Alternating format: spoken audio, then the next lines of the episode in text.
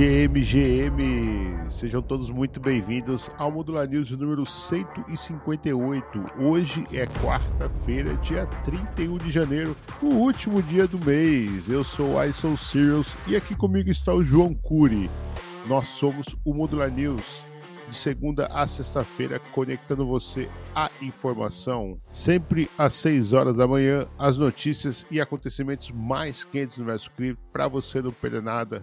Estamos de volta mais um dia trazendo para você as novidades das últimas 24 horas. E eu, sem demora, quero saber do meu amigo Curi como estão os números de mercado. Fala comigo, Curi. Fala, Uai. Fala, galera. Olha, Uai, sem grandes emoções nas últimas 24 horas, viu? A gente viu o Bitcoin quase estável ali, com uma leve queda de cerca de 0,3%. Hoje, então, superando a casa dos 43 mil dólares. Estamos voltando, Uai. O Ether aí teve uma leve alta nas últimas 24 horas, subindo cerca de 1,5%. Hoje, então, ele na casa dos 2.350 dólares. Além disso, Uai, as baleias do Bitcoin estão acumulando aí 76 mil BTCs desde o início início de 2024. Dados do provedor de serviços de análise cripto Into the Block mostram então um total de 76 mil bitcoins, aproximadamente 3 bilhões de dólares, foram acumulados desde o início do ano. Quem sabe, sabe, né, Uai?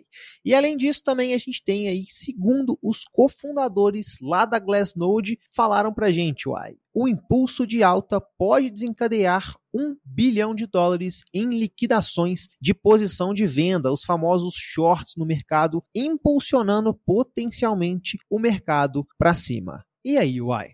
É, os indicadores que a gente tem trazido aqui, aberto o Modular News dos últimos dias, tem mostrado dados bullish aí para a gente ver, né? Tá aí mais um aí, uma forte liquidação aí movimentando o preço para cima e a gente sabe que o mercado vai atrás da liquidação. Bem interessante. E esse últimas 24 horas, Curi, tem bastante anúncio de airdrop que a gente vai trazer aqui lá no finalzinho. Então fica com a gente aí que a gente vai trazer todas as principais notícias de airdrop das últimas 24 horas. E olha, tem muita aí, viu? Mas vamos começar com a primeira notícia: stablecoin sofre hack perde milhões e cai abaixo de um dólar. A Magic Internet Money, uma stablecoin descentralizada, sofreu um ataque resultando em perda de 32 milhões de reais e a perda também da sua paridade com o dólar. O hacker utilizou o Tornado Cash para encobrir os seus rastros antes do ataque e transferiu milhões para um novo endereço da Ethereum. A equipe da MIN está investigando e planeja recuperar o valor queimando a própria stablecoin. O preço da stablecoin, Curi, chegou a cair 26%, sendo negociada então a 76 centavos de dólar, mas se recuperou parcialmente. O endereço do hacker, que movimentou 1.800 Ether, está sendo monitorado por empresas de seguranças e autoridades. Curi, estava demorando um hack desses, hein? É, uai, janeiro nem acabou, mas já podemos falar que o mercado tá on fire, né, cara? Notícias como essas aí a gente infelizmente também viu no ano passado e infelizmente parece que aí o perda de paridade de stablecoins talvez também seja um assunto para a gente relembrar aqui em 2024. Tomara que seja só as stablecoins menores, como por exemplo a mim, e nada muito grande, como por exemplo o STT, o STC ou até mesmo o DAI, que aí sim eu acho que é momento da gente ficar assustado. De qualquer forma, nossos sentimentos aí para a galera da Magic Internet Money, tomara que as coisas se amenizem por lá. Seguindo por aqui então, a polícia confisca 2 bilhões de dólares em Bitcoin de site de filmes piratas. As autoridades alemãs confiscaram aí 50 mil Bitcoins, equivalente então a 2 bilhões de dólares, de um site de pirataria de filmes e séries. Dois homens, um alemão de 40 anos e um polonês de 37, enfrentam acusações de pirataria, lavagem de dinheiro e também alguns outros crimes. O site em questão, então, é o move2k.to e operou aí de 2008 até 2013, acumulando Bitcoin com seus lucros. Após serem processados em 2020 por distribuição ilegal de filme, os suspeitos transferiram voluntariamente os bitcoins às autoridades. O que será que aconteceu? O destino desses bitcoins ainda não foi decidido e a ação parece ter sido percebida no mercado há duas semanas. O curioso, ai, é que é possível que essa movimentação já tenha inclusive sido notada pelo mercado e nós também trouxemos aqui no Modular News.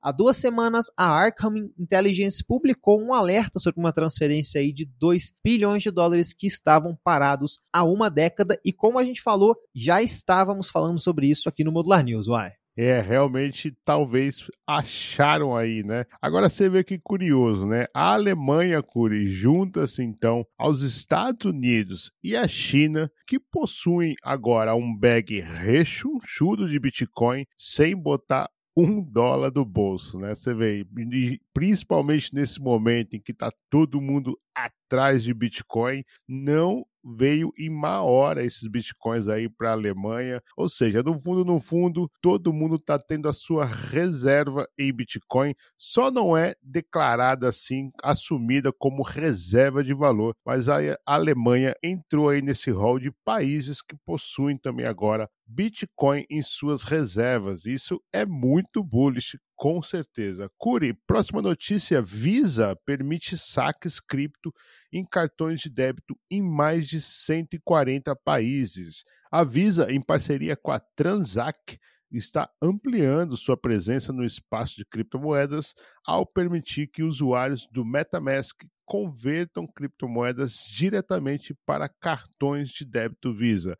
Essa integração, utilizando a solução Visa Direct, permite que usuários de 145 países convertam diretamente pelo menos 40 criptomoedas em moeda fiduciária sem depender de corretoras centralizadas. Alguns dos países suportados incluem jurisdição como Chipre, Malta, Singapura, Turquia, Portugal, Emirados Árabes Unidos, segundo a própria Transac. Abre aspas, a integração da Transac com a Visa abre novos horizontes para usuários da MetaMask globalmente, fornecendo mais flexibilidade em conversões suaves de criptomoedas para fiduciárias, disse então o gerente de produtos sênior da MetaMask, Lorenzo Santos. Curi, bullish news, hein?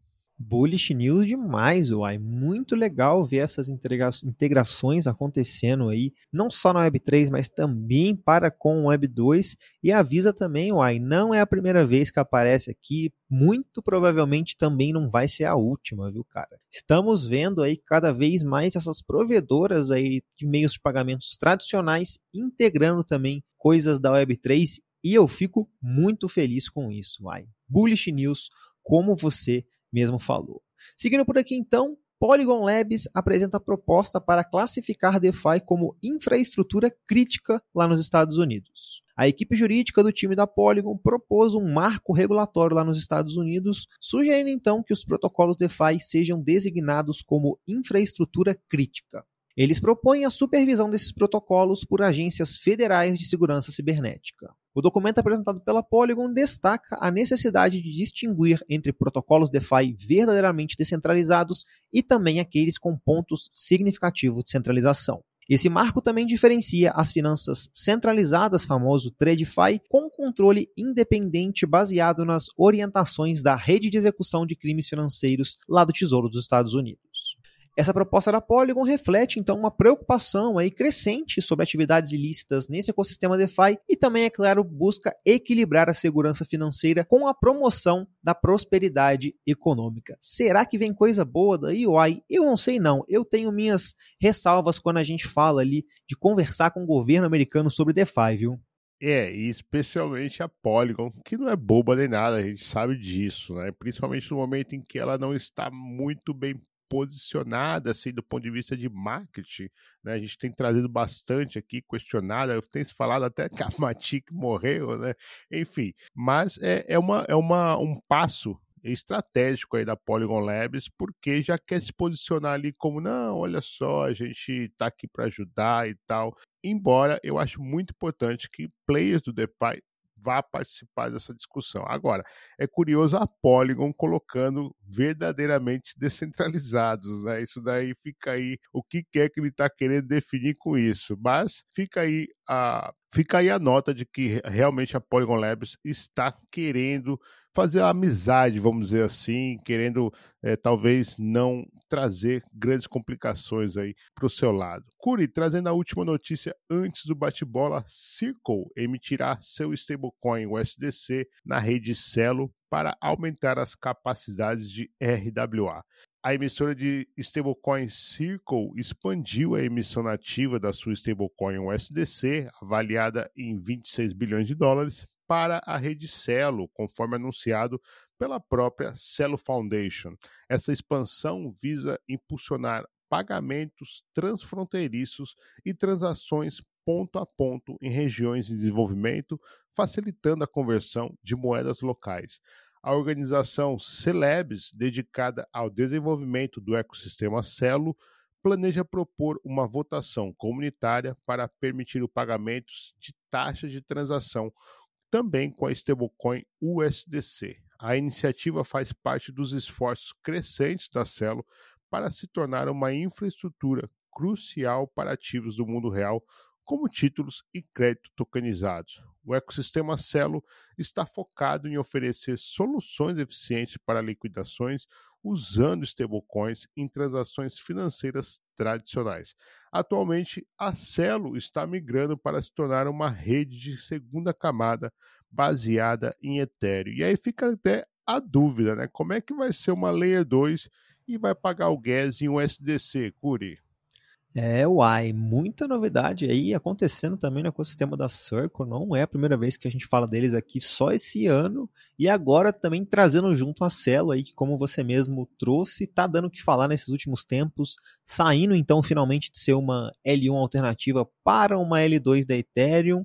Não sabemos ainda como vai ser as minúcias disso, confesso que faz um tempo que não vejo, inclusive fórum de governança deles, mas de qualquer forma, uai, vamos ver aí, viu, velho? Eu tô sentindo que essa possibilidade aí de pagar taxas com stablecoins vai ser algo cada vez mais presente. Não sei como acontece isso no back-end ali, e até questiono, será que isso está alinhado a Ethereum? Ai, quem sabe a gente não pergunta isso até para alguém da Circle ou da Celo depois aí num outro bate-papo. Mas já vamos puxar aqui então o nosso bate-bola, que hoje o juiz apitou por aqui. Participação de mercado da Binance se recupera após acordo de liquidação de 4,3 bilhões de dólares lá nos Estados Unidos. Um porta-voz da Binance disse que está colocando seu foco em seus usuários à medida em que avança para um novo capítulo. Presidente do Subcomitê de Ativos Digitais espera ver projetos de criptografia se concretizando em 2024.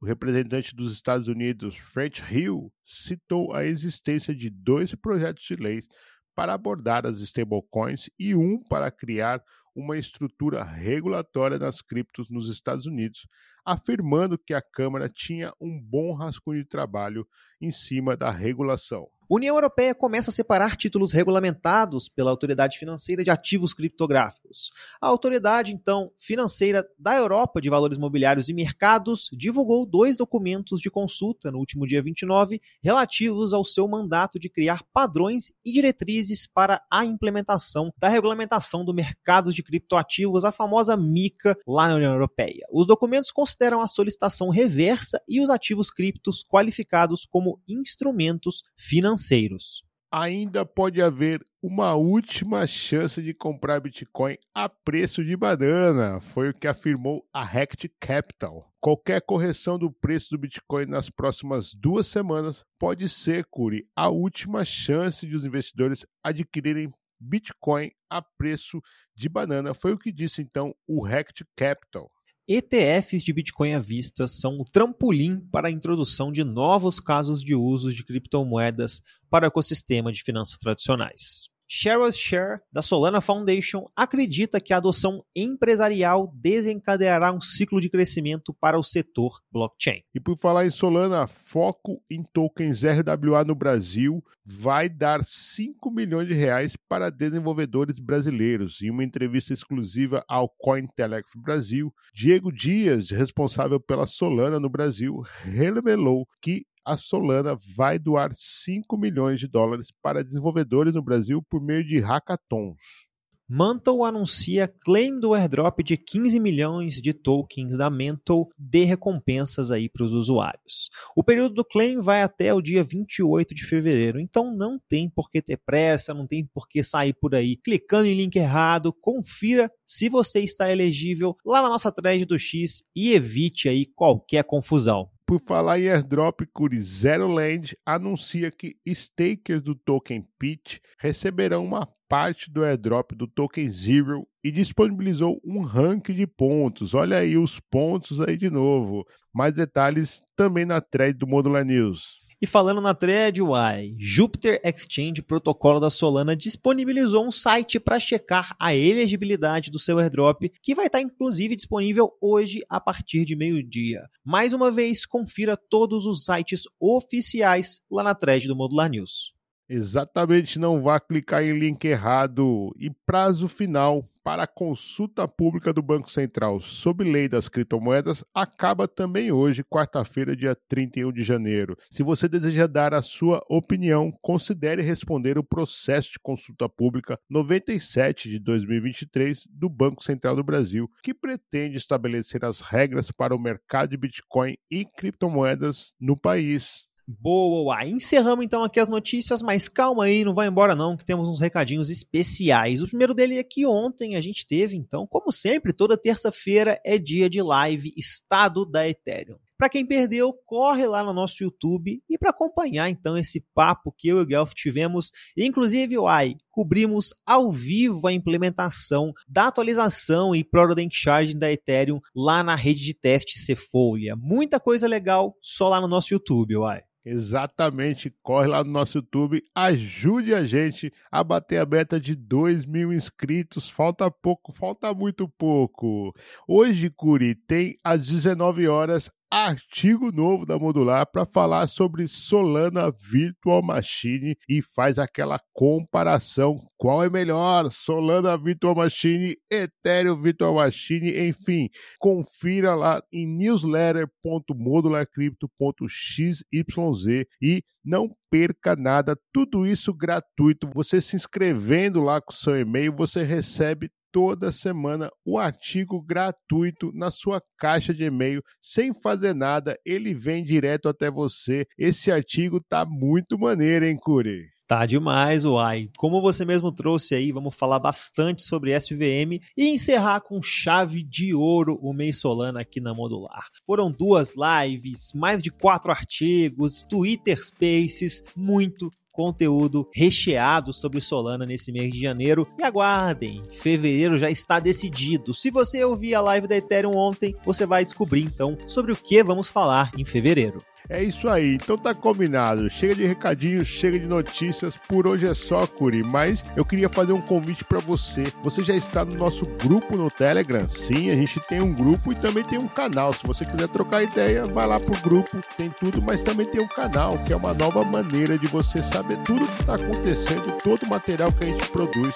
A gente também informa lá no Telegram. Então, junte-se a gente lá no nosso canal no Telegram se você também gosta desse meio de comunicação. Modular News vai se despedindo, mas você não precisa se da gente. Acompanhe a Modular Cripto em nossas redes ou então acesse modularcripto.xyz. Eu e o Curi ficamos por aqui, mas voltamos amanhã no mesmo horário e no mesmo local. Valeu!